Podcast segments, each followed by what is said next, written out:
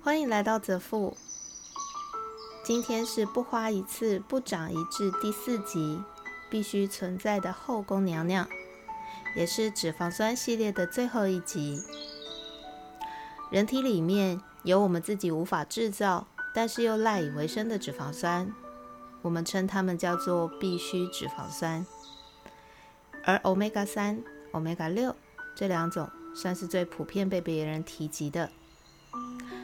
Omega 三里面最有名，像是亚麻籽油、杜仲油、紫苏油、鱼油、磷虾油等等，都是我们必须摄取的好的油脂。Omega 六里面有名的有上一集提到的红花籽油、南瓜籽油、黑种草油等等。这就好像是皇上的后宫里面，总是有些他未必喜欢，但是娶了没有坏处。只有好处的娘娘，有些是为了广大边疆的安定，有些是为了拉拢高官贵族，很多时候会让皇上的政途更稳定，势力更庞大。这跟必需脂肪酸在我们身体里面的功用是一样的，就像鱼油里面的 EDA、DHA，就是帮助脑部和眼睛等神经触手细胞最需要的发展。营养素，在我看来，紫苏油就有点像是《如懿传》里的嘉贵妃，来自御史。紫苏也是属于外来品种，却富含 omega 三的油品。不管嘉贵妃系里面多么的跋扈，皇上都会为了御史与朝廷的和平与制衡，多多少少的让着他一点。这跟我们的身体一样啊。比如我就是不喜欢紫苏油的味道，但是我绝对不会否认它对身体的好处。亚麻籽油更是明显，它更像是蒙古部族，比如说银妃娘娘，甚至是后期蒙古来的玉嫔，这两位都来自蒙古大族，玉嫔更是来自布尔济吉特氏，常常出皇后的一族，因此。哪怕年纪已经过了三十，也结过婚，皇上还是吃得很开心啊。原因就是来自于他希望蒙古跟大清这样子的关系能够一直良好的维持下去。那为什么我用亚麻籽油来形容玉瓶呢？因为亚麻籽油神苦，尤其是含籽下去榨的亚麻籽油更苦，可是它对身体的帮助很高。它所含的 omega 三比例是最高的，所以通常降发炎最快速的选项之一也会选择它。可是超级难吃，就像玉萍当初入宫最不动人，也没才艺，可是她的出身背景就是她最加分的武器。我再不喜欢，也是会天天搭配一点来吃。加上它抗氧化力极低。买来就要进冰箱。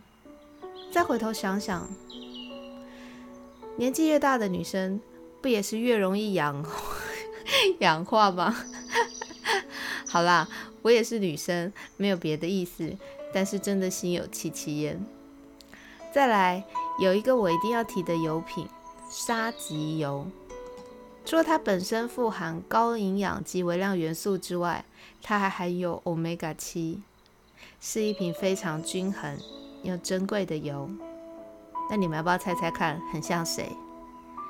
我个人觉得它很像韩部的容妃，也就是传说中的香妃。为什么呢？她正到一个翻调，正到明君都差点为她当昏君的女人，长得好看，来源稀少，带有暗香，摆着你看她神清气爽。他要是对你笑一下，你人生豁然开朗。跟沙棘油那个漂亮的柑橘色，还有只有西伯利亚跟青康藏高原的产区，入口有淡淡香气，对你的人体从头到脚都有帮助。